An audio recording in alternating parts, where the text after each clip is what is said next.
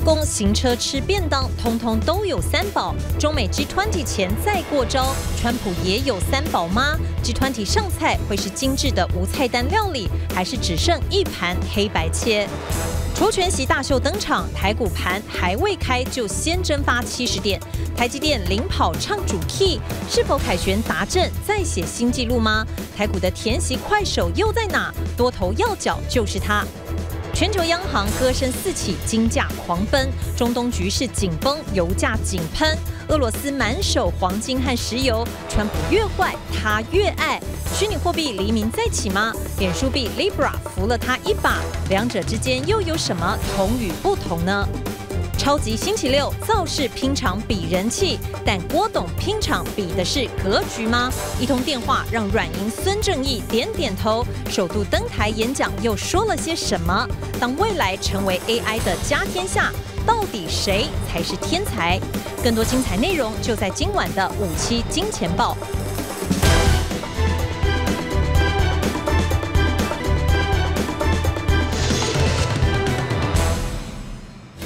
欢迎收看五七金钱报，带你了解金钱背后的故事。我是曾焕文。首先欢迎四位来到现场的与谈嘉宾。这个周末，我相信哦，大家都被长荣航罢工的新闻哦被给淹没了。当然，我相信大家也希望这件事情可以赶快的落幕。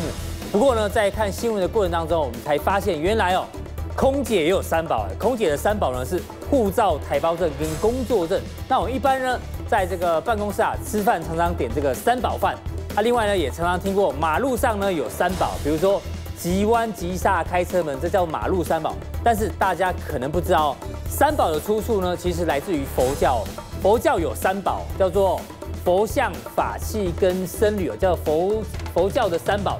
所以呢，才有一句话常常讲说，无事不登三宝殿。哎，今天金金钱豹很有事要跟大家讲哦，包括川普有哪三宝，还有俄罗斯有哪三宝，以及台股有哪三宝。特别是台积电今天除息的行情哦，基本上呢是一个小涨小跌的一个反应哦，并没有往填息的一个路径去走，所以台积电到底要花多少时间能够填息呢？会影响台北股市接下来的表现。到底要花多少时间呢？我们今天都有一个完整的分析。进段广告，马上回来。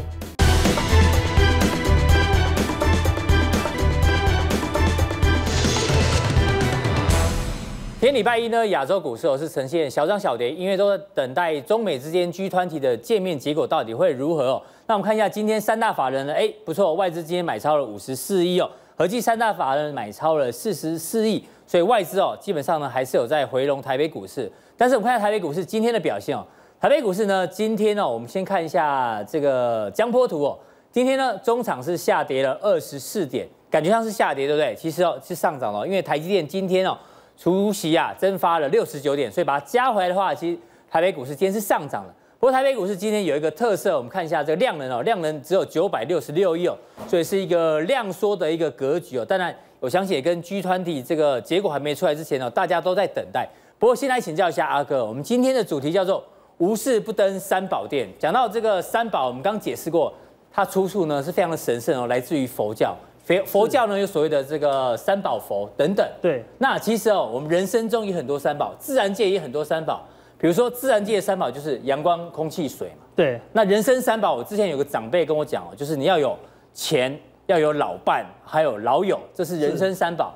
我们看一下哦，这个网络上整理的还蛮有趣。比如说宅男也有三宝，科技女优人真好。是。哎，韩剧也有三宝，其实很多连续剧都是这样的情节啊。车祸、癌症医不好，没错，所以可以一路的演下去。另外呢，哦，这个跟一般人比较有关，谎言有三宝，天长地久，爱到老。哦、对，以后呢，只要这个卡片上面写天长地久，其实哦，这都是三宝，三宝都是假的。海枯石烂，你最好也都是假的、哦。是。那比较有趣，像大学男生有三宝，你应该很有感觉啊。对，大学都是这样子、啊，联谊把妹，学妹好，没错。大学女生有三宝。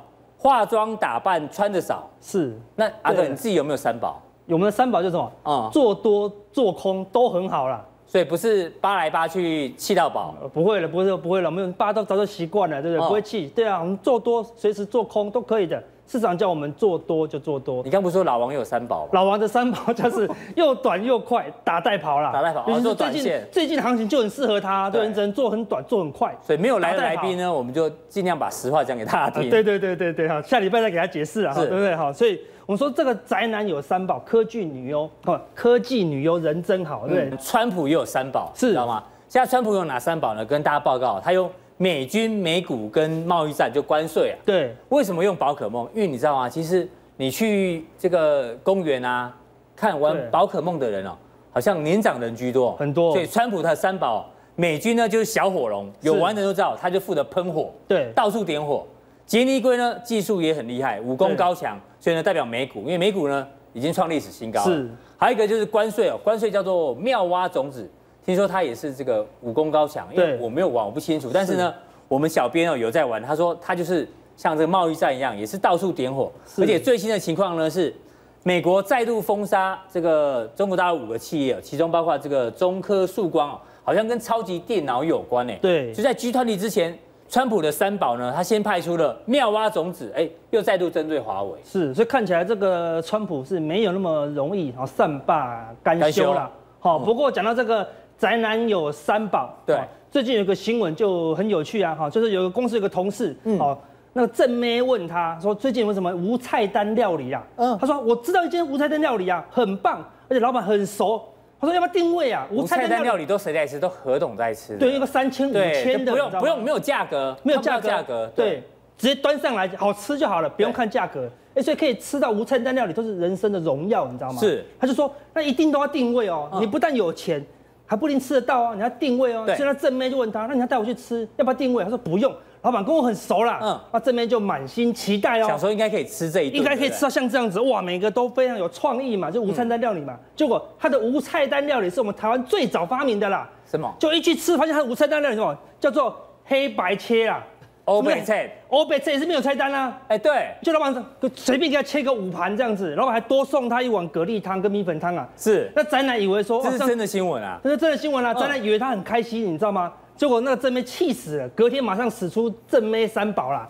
就他回去赖他以后，那个正妹只给他呵呵哈哈先洗澡了，呵呵哈哈先洗澡，就完全没有理他了啦，对啊，就是洗澡以后就封锁他了啦。所以现在 G 团体所有人股市都在涨什么？认为 G20 要端出什么无菜单料理，嗯，都认为说川普跟习近平会和好了啦，所以现在市场太预期，认为说华为也没事，他可能认为说华为禁令全部解除，不要不可不可能啦，为什么？那先了解 G20 哦，是二十间国家，从一九九九年就开始哦，嗯，那这个高峰会是二零零八，一九九九年是财政部长去开会了，对，那开了十年以后没用啊，因为财政部长讲话老板不听啊。总统不听啊，换领导人去。所以二零零八金融海啸的时候说，哎、欸，老板你要出马了，你直接调比较快啦，对不对？看他降多少嘛，这样怎么弄？所以二零零八金融海啸开始，哦，各国的那个领导人，全部的领导人哦，全部都要到了。不过人家说 G20 现在变 G2 嘛，对 G2 嘛，中美而已啊，就中美嘛，对不对？好，但是讲是讲中美的，事实上去那边，他们他们还是要 social 嘛，嗯，喝个酒，吃个料理嘛，只怕端出来是什么？是黑白切。所以你是说 G20 不能期待啊？看起来不能期待，我们把过去这才十四次嘛，对，每一次所有的总统要开会，大家都会抱以期待啊，他说一定可以端，因为他是以经济为主哦，就不不搞什么其他的喽，嗯，就是要究经济嘛，是，所以他开会，所有人都会抱以期待，一定会端出什么？那个无菜单料理啊，就看起来最后都是黑白切哦。我们来从二零零八，你看九张图，一口气给你看过去九年了，一张张太慢了，只要这个是蓝色的，就代表什么？它是先上后下居这个点就是 G20。当天开会的时候，对，可以看到二零零八、二零零九、二零零九，看都是往上，然后呢就没有动喽。哦，不如预期哦，都有期待，都有期待，就下来，下过就涨不动，不然就是往下哦。对，那你看二零一三不一样，为什么？因为完全没有期待了。哦，直接崩盘，崩盘崩到 G20 以后，那当然因为有崩盘有压力哦。嗯，对，崩盘有各个国各个国家说啊完蛋，我们每个国家都都很痛苦，这样就端出好菜嘛。对，就会有一些实质的政策，哎，股市就大涨喽。好，那我们来看最近这几年也是类似哦。嗯。二零一五，它是有先下哦，对，重挫哦，对不对？重挫以后开完 G 团体开会前如果先跌，后面容易涨，对，容易涨哦。如果先涨，像这样先涨，呃，后面就容易跌哦。对对了，如果它先跌，就容易涨，后面就容易涨。它如果先涨，哎，后面就容易跌，是不是很简单？对对，所以你不要对它有期待，不能说它认为它是无菜单料理，你知道吗？这个礼拜就要开了。你说道琼看只剩四天可以跌啊，只剩五天，现在没办法。如果五天赶快跌快一点，然后集团以后可以涨。但是如果目前现在看起来是涨很多，哎，就是说蹭蹭蹭都不跌的话，那你就小心了。嗯、下礼拜的啊，这个无菜单料理可能会变成是什么黑白切啊。所以我们之前跟大家讲已经。上礼拜五已经怎么样拉高做四日结算？在这边横盘的时候，你就说会过前高，会过前高了，也都发生了，我就发生了。四五日拉高结算也发生了，也都发生了嘛？对，像我说已经在跟你讲未来了嘛？对，每次都要我讲这一块白的，你知道吗？很难呐，对不对？对，你不能看看图说故事。对，我都讲学某人看图说故事。对，我们都不能讲从这边讲这边，我们都从这边再讲空白那一块。讲空白那我跟你讲，就是会这个这个礼拜如果往上撑撑撑，没有跌，没有重挫回到这里的话。那就完蛋了，就不会涨了。那就集团集团体的话回的几率就很高了。嗯、那我们加上我们的技术分析，我们知道这个地方死亡交叉没多久，见低点就会见低点。这边准备怎么样？金叉要提防哦，好，除非它是大多头。我们说今年不会是大多头嘛，所以只要一金叉，这地方就准备见高点呐。你又怀疑川普的这个决心，对不对？不会怀疑他的决心，但是有时候我我们已经讲过，他都不相信川普会拉股市的。他会拉股市，我说他他拉他拉明年选前的股市啦。我就上次已经把他的脑中脑中的剧本都跟你讲了。我怕礼拜五的，因为礼拜五讲过一次，礼拜五有观众没看到，今天再讲一次。对，就是说他明年要选举，嗯，所以怎么样？今年先跌下去，先下再上，明年再拉，哎，他对他选举怎么样？比较有利哦，嗯、而且他有说过，如果我没上，那行情会有史诗级的崩盘。对，就这样，先给他崩下去嘛，然后他再救，大家才对川普怎么样抱以期待哦。所以看起来这 K D 有机会先回撤一下哦，是，好，回撤一下。我说七月七月的那个降息行情，下礼拜再跟大家讲。好，对，我们先跟你讲下下礼拜的行情了，已经讲很多了。好，所以我们说最近哦，这个。到底是不是无菜单料理？你看罗素两千就知道啦。嗯，罗素两千是美国的主力 K 线，是最重要的一个指数。我很少人看，嗯，大家都看 S&P 五百，看纳斯达克。对，只有你看罗素两千。那个都是国际大资金，我们最喜欢看小资金的。这是国内两千档主力哦。可以看到道琼斯已经突破这边的高点。对。纳斯达克也接近这边的高点了，标普也历史新高。对啊，就它连前面的高点都过不去，连季线跟年线啊，这个是季线，这年线的反压都过不去哦。是，所以美国的主力到底是害怕什么？看起来是很危险啊。看美国经济的确是受到这个科技跟贸易战的影响啊，所以你要提防，如果下一次这个罗素两千忽然一个中长黑，我们之前跟跟大家这边也有提醒过，只要中长黑，你就要特别小心。对，就这一根黑 K，我们就跟大家讲了，那时候美国还没跌哦。是，我说一个中长黑。破线你就要小心，所以一样，这个罗素两千多一个破线，甚至破月线，你就要特别小心了。好、嗯，所以说美股我们就给你一个观察指标。那接下来怎么办？给大家三大锦囊了。现在你的个股很简单，只要爆量你就赶快走，爆量就要走。对，因为之后集团一开会一修正就就没有量了。那爆量的标准是什么？只要它的量是超过一个月来的最大量，表示什么？主力能跑就跑了。一个月来的最大量，对，表示主力一定要跑，因为不跑怎么样？嗯就像没有量一样嘛，现在最很多个股是没有量的喔。看今天一说就没有量喽。我们把这 K 线拉过来，那台股嘞？台股到底爆算？台股算是已经爆够量了。我看爆量竟然会这样说。杜大师明天会来哦。对，他说这个是供给量哦。一千三百亿之后就会涨。等下明天我们要请教一下那个杜大师说，量量缩怎么挽救了？你懂是吧？一旦一直一直量缩，反弹最忌讳爆量。所以你觉得反弹接近尾声吗？看起来是尾声了。如果爆量，它就要一直爆嘛。如果是趋势盘，它要一直滚量哦。嗯。如果没有办法滚量，现在量缩的这么夸张，而且今天是礼拜一哦。对。礼拜一是所有六日人都蓄势待发，对不对？一进来礼拜一是应该最大量的。你说礼拜三四量缩就算了，礼拜一就没量，整周都不会有量了。嗯。所以叫提防哦，这目前是一个无量。看到这个没有量，你知道谁最害怕吗？主力最害怕，是因为他的股票都是三千张、两万张的，嗯，啊，所以我们说爆量就把它先离开了因为不然可能卖不掉。中黑那股票，中黑无论有没有量，中黑就要出场，对，不能随便转弱，一转弱爆量中黑，对，嗯、最多不要超过两成多单了，啊，只要等到我们的那个空方讯号一出现，啊，你就要赶快跑。那像这个礼拜还可以期望什么？我们只能期待一个事情，因为这礼拜五是什么？投信季底做账啦，对，好，他如果有。那个行情不要太差，投信闭着眼睛也要做到做到最高。就第二季的作战行情。对，因为第三季可能很难看了嘛，赶快把第二季先做起来再说嘛。那这些都是投信怎么样连买的哦，连续买，这行情这么差，连续买超五天、十天、九天的哦。然后怎么样？它持股也都不少哦。那像哎，这个地方营收衰退，怎么投信会买？啊，可能是为对于未来的一个期待，不是对于过去。是，那这样这都是过去表现好的啦。那我们找个四档给大家看一下，投信是怎么样做作战行情的。我们说双红，好，目前看盯到最高点了，面临前高了。面临前高，对，所以投信怎么样拼也要拼到怎么样，在。礼拜五之前，他尽量维持在高档地方做结算，可以看这投信买卖超。所以空手的人还可以进场，空手那也不能来了，不能，因为搞不好我们说我们讲是讲投信尽量拉高，不投信二三十个，嗯，忽然有有有人偷跑，有人偷跑变结账哦，一个跑大家都跑了，好对不对？所以说他当然希望，我们说他当然希望，好，所以说如果你持股的话，他可以撑到礼拜四、礼拜五，好对不对？好，尽量盯到他拉高做结算这样子啦。好，那如果是有的人续报，有的人续报一样爆量就出场哦，好对，看这个地方。双红已经爆过一根量，然后往上走，哎、欸，还没爆量。不算黑 K 吗？不是说黑 K 也要出场？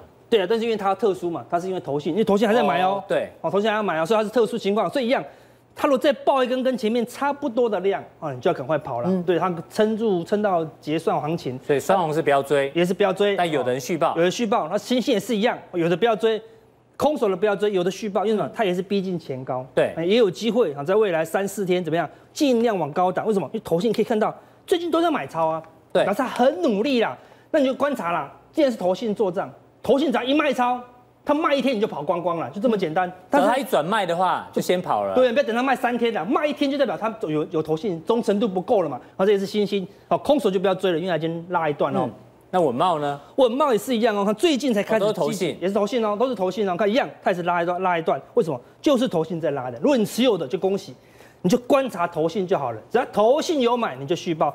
一直撑到礼拜四、礼拜五，它都会去逼近这个高档来做结算，为什么？那绩效最好看嘛。Q 三，那 Q 三的事情了嘛。最后一档投信比较辛苦，如果你空手的话，好，你比如说阿哥，人都叫上了，不能买。对啊。如果你真的很想买，持股不到两成，OK，那你买这一档，为什么？相对安全嘛。哦，涨比较少。对，真真底，你看要么才在这边而已。然后呢，离月线跌破一点点，你输输一点点喽。投信输的太牢。停损是抓月线嘛？抓月线哦。你看，投信已经把前面的这边卖掉的地方。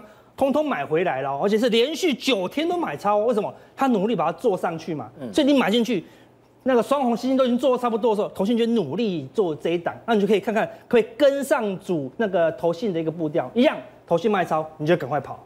好，非常谢谢阿哥。从这个这个礼拜哦，还有这个投信的第二季的做账行情哦，但是他刚刚讲很清楚哦，有一些是不能追哦，是持有的人可以续报。那唯一比较可以这个短线上参考的话。就是那个未接涨得比较少的哦，大家可以做个这个注意。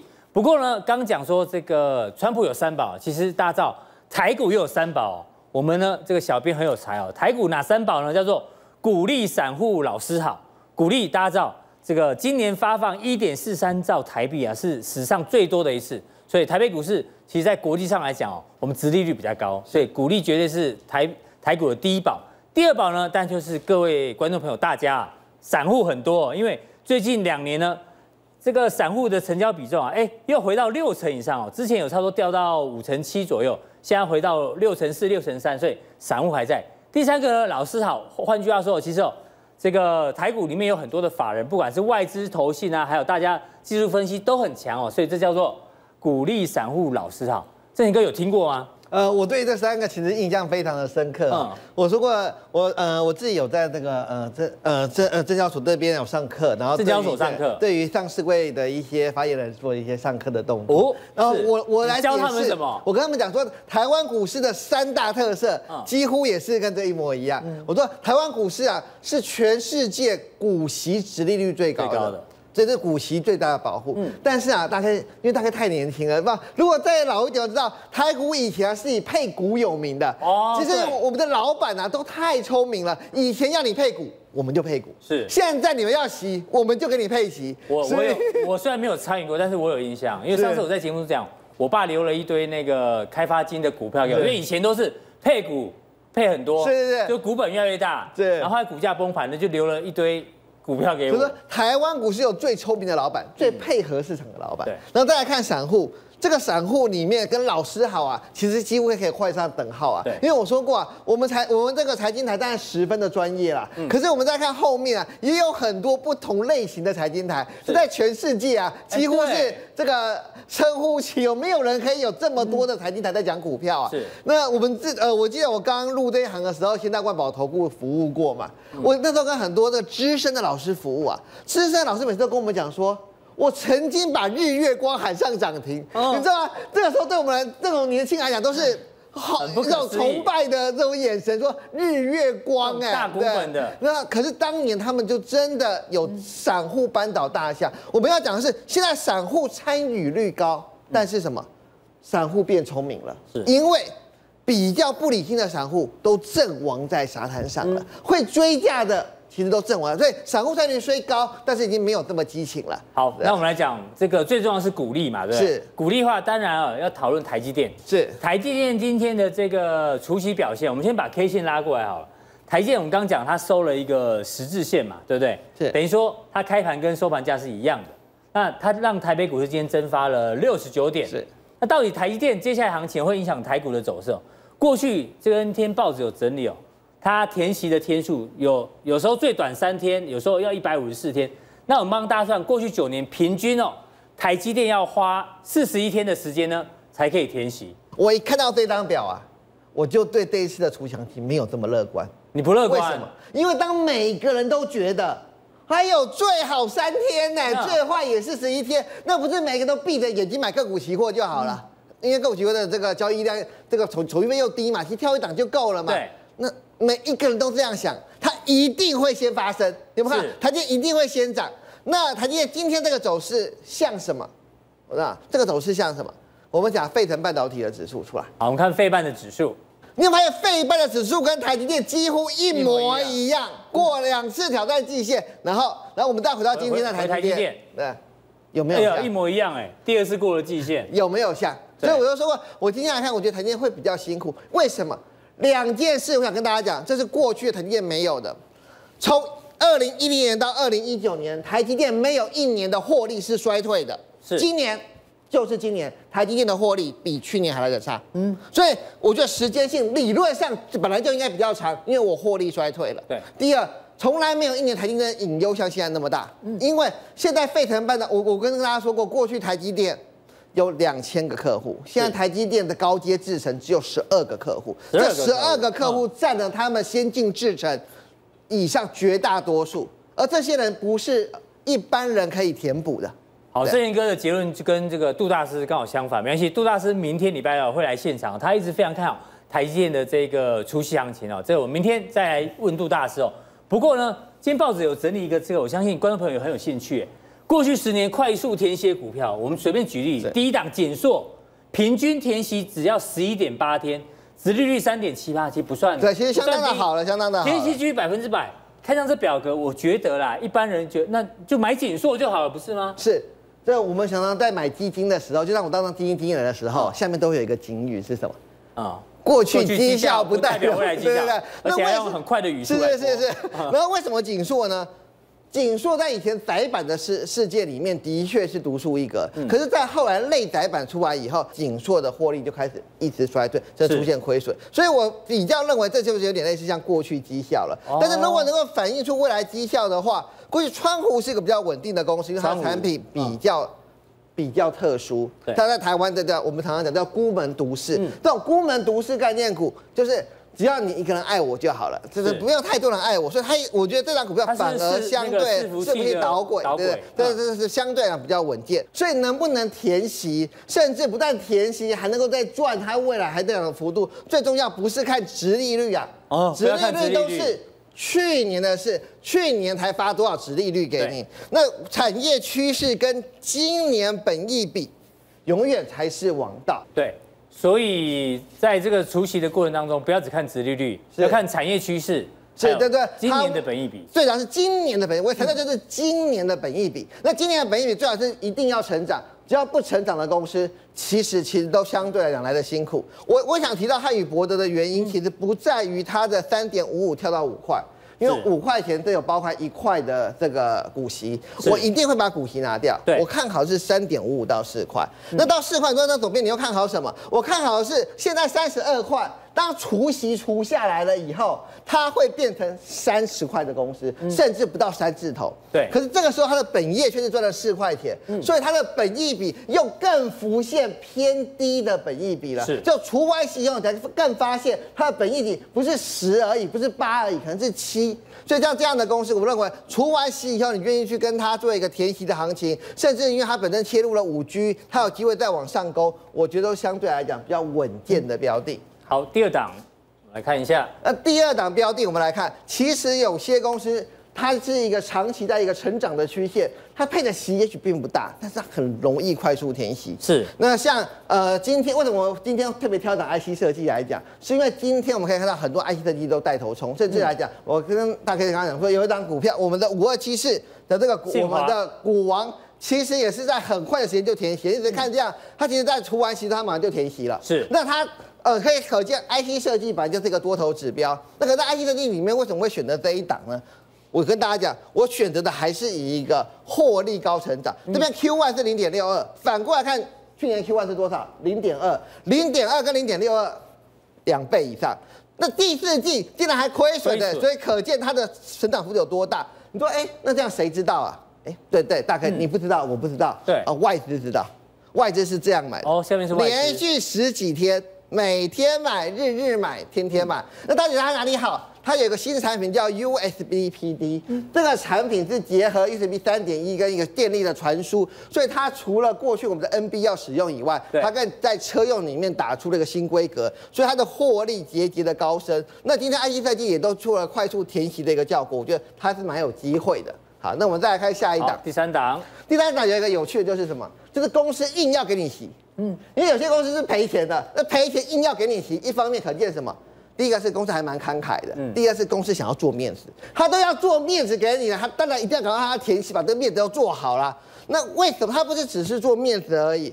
因为他第一季就已经，他过去的四季的都是赔的，可是他第一季就赚了零点三六。那为什么这家公司我觉得还蛮特别的呢？嗯，因为最近大家都讲无线蓝牙耳机，无线蓝牙耳机，华通啊。康控啊，只要是跟苹果有关，为什么？因为 AirPods 在百分之五十一嘛，我们绝对认同。在一开始，苹果一定比非苹多很多，可是，在未来里面，一定苹果的比例比非苹少。为什么？因为大家还是要便宜嘛。是。博成，我们如果呃六一四一的博成，如果我们打出月线的话，可以看到，我们来看月线，这个时候有一天像平涨到四十块，为什么？如果你下面放外资，你可以发现，也是外资在买。因为那个时候就说博成顺利的切入了晶圆测试版，要做晶测第二。对，结果那那一年废了，因为他认证过没有出货。结果今年我们看到六月十九号传出好消息，确定获得最大逻辑以及记忆体测试场的必要，所以我认为它的股价还在低档。那公司呢又有这么的面子的，一旦赔钱都配给你这样的息，所以我觉得那一个那个很低的息不但可以马上填完，更重要的是。有这样的一个想象空间，跟呃我刚刚讲的无线蓝牙版、嗯，IC 测试版跟 HDI 版的挹注，然后最重要是它第四季还要处分一个业外，所以今天报纸写说什么，哎，要赚四块钱，当然我都是看本业，嗯，如果今天赚本业赚两块多，在无线蓝牙版里面，其实它的获利比华通还好，股价却比华通还低，投资人倒是可以留意。好，非常谢谢盛贤给我从这个即将除权息的个股呢，有一些有特别题材的，让大家做一个参考。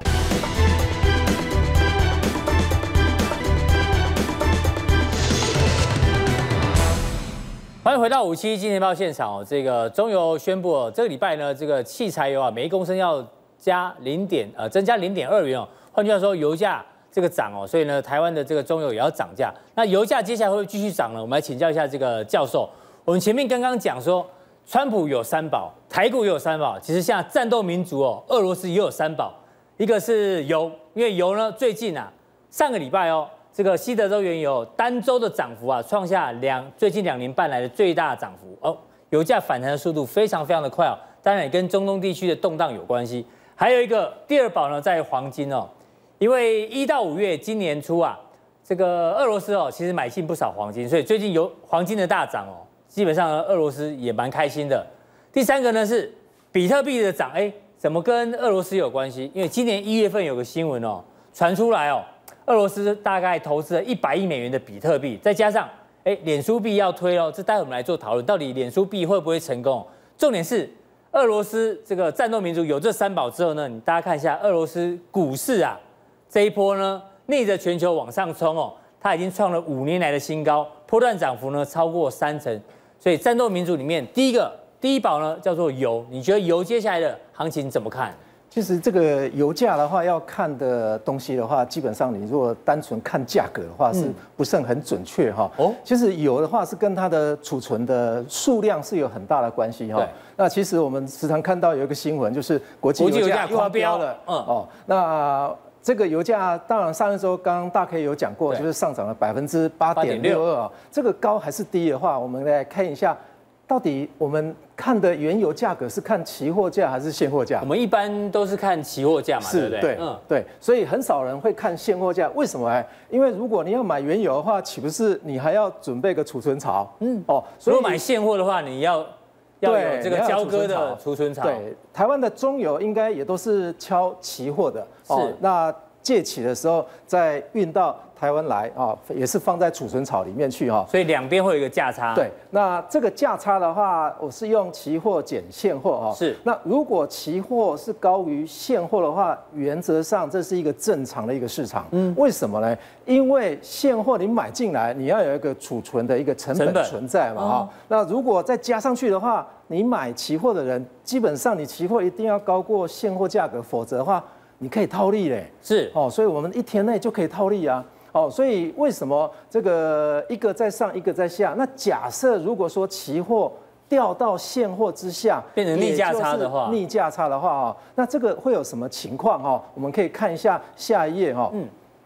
那其实这个跟商品期货跟金融期货的差异点在这里哈，也就是现货它基本上有一个便利性的存在哈。为什么？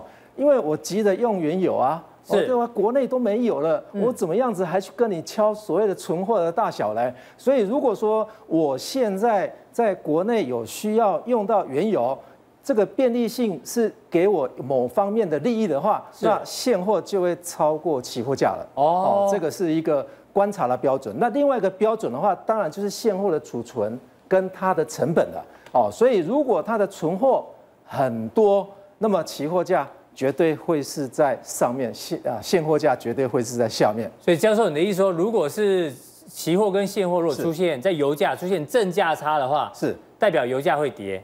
对。然后如果出现逆价差，油价绝对未来会涨。最近几个远月的期货啊。是，都是呈现逆价差，是，所以你也觉得油价短线上还有机会往上涨？是，因为它的存货哦，在控制中越来越小，越来越小，所以它跟它的存货有很大的一个连接关系。那如果油价短线还有继续往上涨的话，你觉得可以注意的族群，大概就是塑化跟纺织族群了哈。对，那当然，但怎么挑呢？呃，当然，这个油价。可能受惠的族群不只是这两个族群了哈。是。那当然，我是挑了这两个族群来做比对一下哈。那我们看一下，油已经涨了一周，那这个月这些的股票有没有全涨？似乎也没全涨了哈。对，好像跌的比较多哎。对，所以我们可以从比方说四季的长续性的 EPS，或者是股利殖利率来去挑选这些的股价，所以这些股票这些个股不要只看油油的报价，对对，应该要看。连续性的 EPS 对，到底有没有赚钱？还有它发给股东的这些值利率到底高还是低？哈，那比如这五档怎么做一个对比？其实我们可以看一下 EPS 哈，例如说台塑。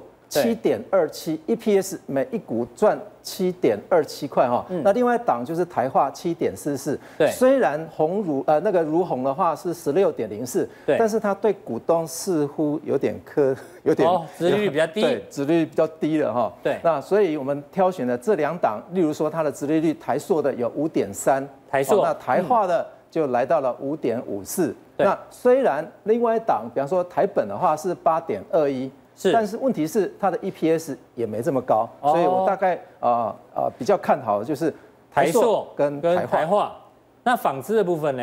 纺织的部分的话，虽然是如虹是它是赚的钱比较多了，是，但是它对对股东似乎不是很好嘞，所以它像看起来就是像远东新会比较适对远远东新的话，它基本上它的股利值利率是比较高一些，但是它 EPS。没有比如虹还来得高嘛？对，哦，所以如果用公司有没有赚钱的一个呃态势去看的话，嗯、我认为应该是如虹会比较赚钱的。哦，如虹会比远东新好。对对对对。嗯、好，这个是油价的部分哦。是。不过接下来我们刚提到这个俄罗斯有三宝，除了油之外还有黄金。那黄金呢，一定跟比特币有关系。待会教授帮我们做解释。但是我们要先讲啊，这个网络上一直有网友在问我们要不要做这个专题哦，就是脸书要推出脸书币，我们今天终于做了哈，这个让大家知道我们的想法。这个脸书的这个脸书币啊，叫做 Libra，Libra 呢，你去查一下，它叫做天秤座，就是天平的两端呐。这次呢，脸书币有很特别哦，待会教授也会特别解释哦，它呢是有这个资产做储备的哦，所以呢，包括像存款啊、政府债券、美元、欧元等等哦，一篮子货币。可以做这个储备，所以叫做天平啊，因为这样比较平衡。这是对比什么？对比之前的虚拟货币哦，因为它几乎没有任何的实体价值嘛，所以呢，这天平是歪的。是，所以脸书可能这个脸书币叫 Libra，可能就是要凸显之前的虚拟货币哦，没有这个所谓储备的功能哦。那当然，我们小编很很用心呐，Libra 在澳洲哦也被用到，它是这个女性用品的品牌，也叫 Lib 呃这个 Libra。那古代呢，罗马货币重量的单位呢，磅也叫做 libra，当然法文的自由也是 libra，所以从这边你觉得啦，是观众最想知道应该是脸书大家都在用，但脸书币推出来成功的几率高不高？呃，我认为大概呃会比那个比特币来的高一些些了哈，才高一些些啊，对，再高一些些，一些些短期来看的话应该是高一些些，长期来看的话，似乎还是要等美国的法律通过啊。哦，对，哦。这个 FED 好像对于这个这个虚拟货币哦，还是蛮严格的。对对。就算他现在脸书币要买这个美元或欧元或政府债券，但是好像苛条件还是蛮苛刻的。是，其实基本上要啊入股这个 Libra 的话，嗯哦都要有一些条件啊。其实脸书它也开了很高门槛的一个条件哦。是。那基本上我们来看一下 Libra 为什么会出现哈？嗯。那。最近比特币大涨，其实有一个最主要的因素在于说，脸书推出了一个加密货币，等于说脸书也认证了这个未来加密货币的市场。对，所以为什么 Libra 会出现哈？其实有几个因素啊。我在猜，脸书到底在想什么？我在猜，你看一下脸书支付的营收占比啊，逐年在递减啊。哦，支付的营收占比。对对对，所以它另外再出现一个 Libra 一个加密货币的话，岂不是？认为说比特币最近也大涨啊，对，它是不是 Libra 也会大涨，也会营收还会创新高这样？互相拉抬。对，那我们看一下另外一个因素的话，大家都知道全球拥有银行账户多还是手机多？但是当然是手机多。对，所以推出这种 Libra 就是用手机来去支付的这种加密货币的话，对于 Facebook 的话，基本上是一个利多嘛。对，那到底 Libra 到底是什么哈？也就是大 K 你刚刚有提到过了哈。它是一篮子货币所担保的一个稳定币嘛？对。那其他的，比方说，我们看一下 Libra 跟比特币的一个差异哈。是。最重要的差异差一点就是 Libra 它开放程度，它是类似法定货币的一个特征。哦，就像我们刚刚讲，它有一些储那个买美元啊或一篮子货币的。对，一篮子货币做储备。所以这个就是它的一个啊、呃、一个最主要的特征。另外特征就是，你看比特币哈。它是稀少性哈，这是台湾加密货币的一个概念股。基本上我们在亚洲里面的加密货币的概念股，并没有跟着上涨哦。所以我们看一下这些加密货币的概念股的话，基本上你看一下报酬率，月的报酬率，哦，也没有比我们比特币涨了一点五倍还来得高啊。是，所以我建议投资人应该是也是一样，从 EPS 或者是从它的营收成长。或者是从它的税前净利成长率来去观察，即其中有一档就是华硕，税前净利成长率是百分之三。对，那虽然它有正成长的，但是股价虽然是负的，也就是华硕这边它月的报酬率虽然是负的百分之八的话，但我认为股价跌搞不好是一种机会啦。所以你觉得这一坨股票里面，如果要从呃加密货币的概念里面，你觉得？华硕相对来讲比较安全，相对来比较安全。嗯哼，好是。那再来就是你可以看一下营收成长率的部分，如果有正的，应该也是预期未来这家公司有可能会赚钱的公司。比特币也创造了很多的神话啊，之前有电影啊，是好像在什么印尼那边挖到那个黄金啊，是有拍成那个电影的，那电影名称我忘了，也是一个诈骗嘛。对，嗯，所以有很多的故事都在黄金出现非常多。那如果运用在比特币上面，我不晓得大家有没有听过啊？嗯、有人说韩国啊要战争啊，大家赶快持有比特币啊。哦，那那那那我美国如果说真的发生战争的话，那是不是比特币也是可以跨境再持有的话，那岂不是这种神话？如果万一是破灭了，嗯，或者是说，如果黄金的故事是非常非常长吧？应该至少也有四千年了。对，那是不是比特币要比照是数位黄金的话，是不是它应该也要有四千年的历史呢？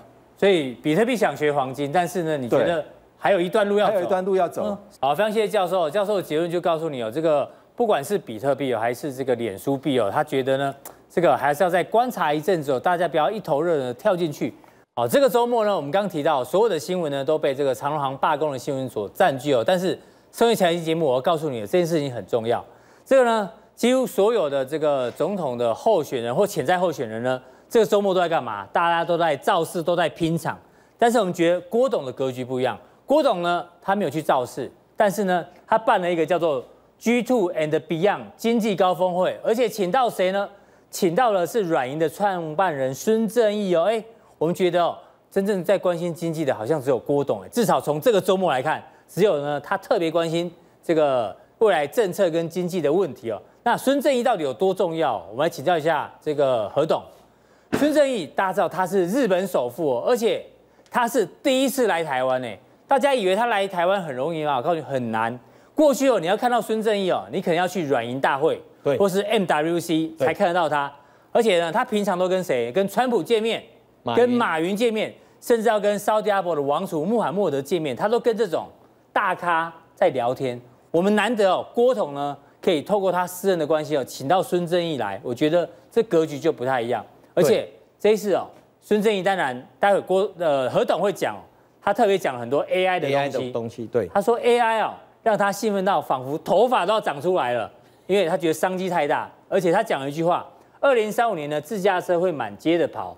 所以呢，从这两件事情，何董他讲到这个的时候就。就讲到那个快递的部分，因为他一般来讲，快递为什么要自驾车满满街跑的？我就把它补充一下，等一下我们再来讲一下。是，他就说以后快，他现在快递呢，大概在美国呢送一个成本在五块钱美金。对，他说以后自驾车剩零点二三，你说不会满？零点二三，零点二三啊，零点二三美金送一件呐。所以当然他以后自驾车就这个，他讲到这个，他讲到 AI 的部分。来，刚刚讲到那个孙正义，我跟广告时间跟教授在在聊天啊，教授说。很多的大学生甚至硕士生啊，不知道都不知道孙正义是谁。现在的学生只知道馆长是谁，但是不知道孙正义。他比较低调啦，应该他应该，但是他真的很重要哦。当然很重要。你看他还不是这一次，他不是把安摩也给买了吗？对对，所以这一次大家才想到说，啊，安摩买的是日本挺了又挺了那个美国了。安摩已经被他买掉了，买下来对，被软银买了。是，所以在这样的一个过程里面呢，他为什么把这个把安摩买下来？其实跟未来的 AI 很重要。你看安摩，它基本上来讲，占据我们现在所有手机平台上占据百分之九十六以上。是，所以我们来看看他讲的几句话非常重要。第一个，他说 AI 将是人类史上最大最大的革命，因为我们一般一般的呃这个呃这个智商啊。我们来讲，比如爱因斯坦，他智商有多少？一百九，对不对？那我我们的可爱的市长，嗯，柯 P，柯 P，他说我，据说一五七，哎，一五七。阿哥，你智商号称一百八，那个一百八几吧？你多少？一百二一吧？一百二，那也很高哎，因为据说平均值啊，大概只有一百，那你算是中高中上哦，对，高一点点。所以他说 AI 这个 AI 将超，呃，超级天才合计智商会达到多少？一万啊，一百。加两个零，一万啊。对，而且他讲到了未来到二零二零四零年，有全世界的这个机器人呢会超越全世界的人口。那这些机器人有一百亿人啊！我们后来想一想，说以后我们这个分析师以后可能也没有投入了。嗯，为什么？因为现在很多的软体是 AI 选股，AI 下单。哦，AI AI，台湾有 AI 的 ETF 哎，我们把 K 线拉过来，我还查了一下，零零七三七哦，零零七三七。哎国泰 AI 的这个 robot，哎，它线型比大盘强哎，我们把它缩小缩小，大盘比。哎，比大盘强。对啊，它就一路涨哎，所以其实我们讲到这样的时候，我们刚刚讲到这股票呢，我们也可以打几张股票给大家看一看。是，跟哎，我们先看这个，等一下我们打出来看，好，你就知道说，其实市场上已经对这个都有一些意识到了。我们从联发科、世新、智源、创意跟信华，我们就从最有量的股票，因为信华量很小，所以我们就尽量避免。第一个，先看我们的呃，曾经做过我们几次 IC 设计股王的。这个联发科，我们先看联发科的股价是在这里。是，来，那我又把它的基本面跟它的外资的买卖超放进来。五月份以来呢，外资大概买了三万八千张，嗯、然后它却持有汇顶，然后汇顶又涨了一百趴左右。是，然后它在这个部分呢很重要。这一次为什么这么强呢？我就把它跳过这里。嗯、为什么很这么强？第一个，它除了 AI 的这个部分以外，它还有被也有这个转单的效应，因为高通不是不出货给。给这个华为嘛？那如果站在中国立场，你不出货给我，你个爱给你哈，那我以后就就下单给联发科，哈，所以它就有那个替代的效用，包含 AI 跟替代的效用，所以让它股价，你看它的股价基本上来讲，你任何一个位置今今年啊随便随便买随便赚随便赚，对，是不是这样？你都没有被套牢的感觉，还很难做股票没有套牢的感觉，很很难哈。再来我们看一下刚刚讲到了世芯。世芯的部分呢，它股价也是降起来。虽然呃这个比特币最近涨起来，但是四星你看一下这是谁？这是基本上都是法人买超买起来。这一波是法人买上去，都买上来啊，都是法人买起来。四星的部分呢，我们看基本面，那五月份以来买了四千多张，那当然要比特币的概念，第一季一点六六。其实他上次开完法说会的时候呢。嗯有一些法人还有一点疑虑，疑虑完了以后，最后还是不管他，还是上去了。而且他另外一个呢，呃，这个部分呢，因为安摩的这个部分呢，停止对中国的一部分的升级跟授权，嗯、所以在 ASIC-V 的这个授权的这个部分呢，包含这个四星，还有另外一个叫金星科啊，是都有一些受贿的这个部分。好、嗯，所以呢，可能股价是这样起来。你看今天。哎，见到一百块了。之前我记得前面才六十几块，嗯、年初才六十几块，一百块，一百块六十几块，今天涨了三十几块，就涨了百分之五十啊，是比大盘强。嗯、再来，我们看一看，最后一档，呃，最后一档就是智远。今天大家关心的是什么？我们还没看智远，这今天关心的是台积电的除息。对我们先看台积电，好不好？好，我们看一下台积电的。把台台积电台台积电的线型拉来一下，拉来这里。嗯、我要把台积电跟另外一档股票拿出来比。你就知道说这个时候我为什么把它放智远呢？第一个台积电，我们旁边把 K 线拉过来，放哎一个放台积电，一个放联电。哦，我们只有我们只有一台 AI，只有一台。好，那我们看一下，这是台积电，我们会改进。台积电在这里是不是打一个底？刚刚呃这个郑贤都有讲到，它跟呃费城半导体一样，当然台积电是费城半导体的成分，当然它跟它一样。我们看一下，另外叫联电，联电二三零三。好，我们看一下联电是这样。哎呦啊。嗯，变了，对不对？联电现在比台积电强。我记得啊，嗯、差不多十年来都是台积电比联电强。对，那今年变了，转性了，为什么？嗯、因为它这个部分呢，因为中国有有要新开一个一个市场叫创业板 Star Market。嗯，对，就创业板嘛，对叫 Star Market。就核心在哪里？对对对，核建核建在哪里？所以你看它股价是这样。嗯，OK，股价是这样的时候呢，我们就会想到。它未来跟合建的结盟的这个部分呢，对，那是不是会带动它在呃这一个相对的这个呃订单上的加持？联电集团的对，嗯、那你看一下智源的走势是这样。那最近这前面买的少，最近买的还蛮多了，买积极哦。对，买积极对不对？而且啊，昨天开哎、欸、不是昨天，礼拜五也是开高走低，今天把它吞掉了，有没有看到？是，它把它吞噬掉了。所以这个叫做反转线，像这种一根长红啊，跌到一半，然后又又又过高以后拉回，然后又吞噬掉。所以这样的一个线型，你就可以去注意。今天好像投信也是买超了。我们看一下最重要的重点呢，它也切入 AI 五 G 的这个部分。是，所以你要注意的，它包含 IP 的部分呢，是全亚洲最多的一个呃这个相关的呃公司最多的一个 IP。所以我们看到股价是这样，那。华人也在买，所以你现在来讲呢，IC 设计是未来在呃。